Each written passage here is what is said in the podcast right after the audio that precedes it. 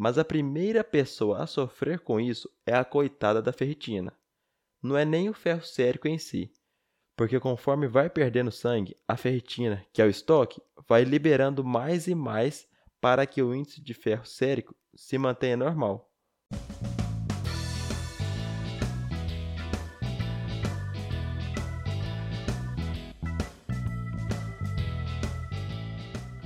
Fala galera, meu nome é João Pedro Santos. Está começando mais um Aprovado Cast, o podcast do Aprovado na Residência. Hoje iremos bater um papo sobre exatamente aquilo que você precisa saber para sua prova de residência médica.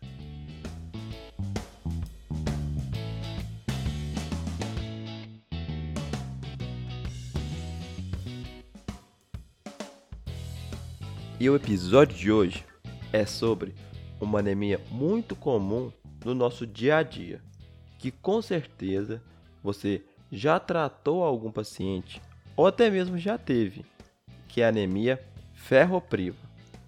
E sobre esse episódio, eu estava em dúvida se eu abordaria todas as anemias hipoproliferativas ou somente a anemia ferropriva. Eu decidi abordar apenas ela devido à sua importância na prática e nas provas. E além disso, é um tema considerado fácil.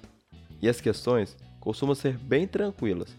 E por isso, a gente acaba decorando alguns pontos e se confundindo na hora da prova. E a gente acaba perdendo uma questão em que a maioria dos seus concorrentes vão acertar. Por isso, eu vou explicar de forma detalhada os pontos principais para você entender e não esquecer mais. E para começar o episódio, eu vou dividir ele em três partes, sendo que a primeira é sobre a clínica, a segunda parte sobre os exames e a terceira parte sobre o tratamento.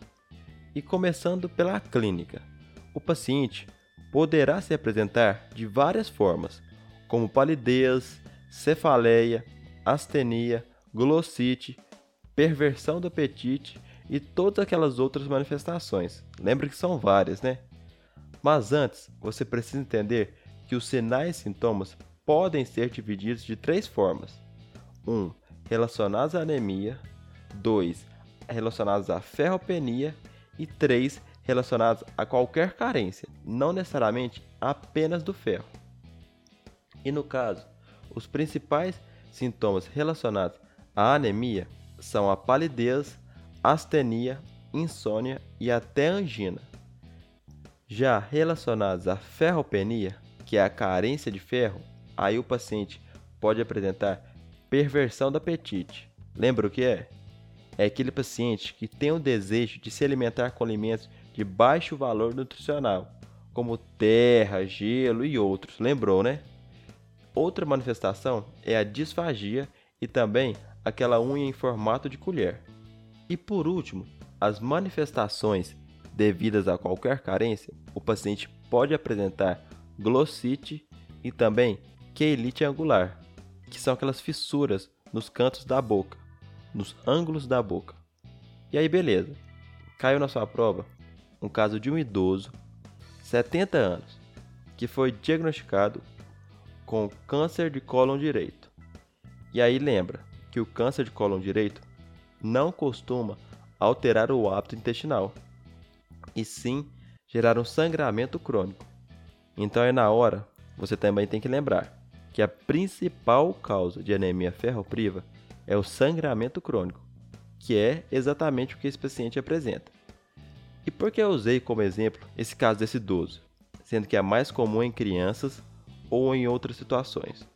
Então, é porque é importante você saber disso para a prova, porque é um conceito que cai não apenas na parte de hematologia, mas também na parte cirúrgica e preventiva, que é que todo paciente com mais de 50 anos que possui anemia ferropriva deve ser submetido à colonoscopia. Mas vamos lá. Esse paciente chegou para você e você notou que ele está astênico e pálido. E aí, o que, que você pede para confirmar que se trata de um quadro de anemia ferropriva. Então, agora entra a principal parte do episódio, que você deve entender os conceitos de cada exame a ser solicitado para você realmente aprender e não apenas decorar. E sobre o HCM e VCM, você já sabe que eles se apresentam de forma reduzida, né? Com hipocromia e de forma microcítica. Mas e o restante? Quais são eles? Eles são a ferritina, a transferrina, o TIBIC, o ferro sérico, a saturação de transferrina e o RDW. E eu vou começar te explicando eles para depois você entender o restante. Começando pela ferritina. Ela é responsável por marcar os estoques de ferro corporal, o quanto de ferro que tem no seu corpo ali em estoque. E a sua dosagem é o principal teste para identificar a deficiência de ferro. Mas por quê? Pensa assim, da seguinte forma: o paciente está perdendo ferro de alguma forma, mas a primeira pessoa a sofrer com isso é a coitada da ferritina. Não é nem o ferro sérico em si, porque conforme vai perdendo sangue, a ferritina, que é o estoque, vai liberando mais e mais para que o índice de ferro sérico se mantenha normal. Por isso, a sua dosagem é a primeira a cair. E agora, sobre a transferrina e o TIBIC, os dois andam juntos. Mas na prática, a dosagem é feita apenas do TIBIC devido ao alto custo da dosagem de transferrina. E preste atenção aqui agora, para você entender como funcionam os dois. E viaje um pouquinho comigo. Imagina que a transferrina seja um carro. Beleza. E como um bom carro normal, logicamente, ele tem vários bancos. Só que nessa história, os bancos são chamados de TBIC, que é a capacidade de ligação do ferro. E as pessoas são os ferros. E quem distribui os carros são as concessionárias, que é o fígado, mas quem fabrica esses carros, que é a fábrica, é o nosso corpo. Entendeu, né? Carro, transferrina, TIBIC, os bancos, ferro, as pessoas, o fígado, a concessionária e o seu corpo é a fábrica. Beleza, né? Agora, imagina. Quanto mais carros, que são a transferrina, tiver, maior será o valor do TIBIC. Ou seja, o aumento da transferrina aumenta a capacidade de ligação do ferro. Se temos dois carros e cada um possui cinco bancos em cada, temos 10 bancos. E se agora temos 10 carros, teremos 50 bancos. Entendeu, né? Agora entra o conceito que muita gente confunde. Então preste atenção. Porque se a quantidade de ferro cair, o que, que acontece? O nosso corpo, que é a fábrica, precisa de pessoas para trabalhar. Ele precisa do ferro. Então, ele vai liberar mais carros, mais transferrina para buscar então mais pessoas, para buscar mais ferro. Entendeu? Na privação de ferro, o fígado libera transferrina, aumentando também o TBIC, que é o que iremos encontrar. O aumento do valor da transferrina e do TBIC na anemia ferropriva. E aí você está pensando agora, nossa, que viagem. Realmente é, mas pensa assim que eu garanto que dessa forma você não vai esquecer mais. E sobre a saturação de transferrina, é a mesma coisa. Não vai ter ferro, então os carros não estarão saturados. Então, a saturação vai estar baixa. E por último, e muito importante, para diferenciar a anemia ferropriva da talassemia minor, que é outro tipo de anemia hipocrômica e microcítica, é o RDW, que estará elevado, acima de 14. E sobre os valores, eu não estou falando aqui de cada um, para você não ter que decorar nada, e sim entender. Mas eles estão todos na capa do episódio, para você tirar um print e lembrar sempre. E aí, beleza. Você já entendeu a clínica do paciente e que ele pode apresentar sintomas da anemia, da carência de ferro e de outras carências, e entender o laboratório do paciente e o que cada exame representa, né? Então, temos que saber agora os estágios de deficiência do ferro e o tratamento, que é algo bem tranquilo. Sobre os estágios, são basicamente três, que é a depressão dos estoques de ferro, a eritropoiese deficiente em ferro e, por último, a anemia ferropriva. No primeiro estágio, ocorre o que eu disse lá em cima.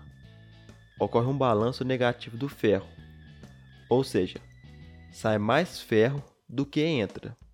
Então, quem é prejudicado nessa fase é principalmente a ferritina, que é o estoque, que começa a liberar ferro para manter os níveis de ferro sérico normal.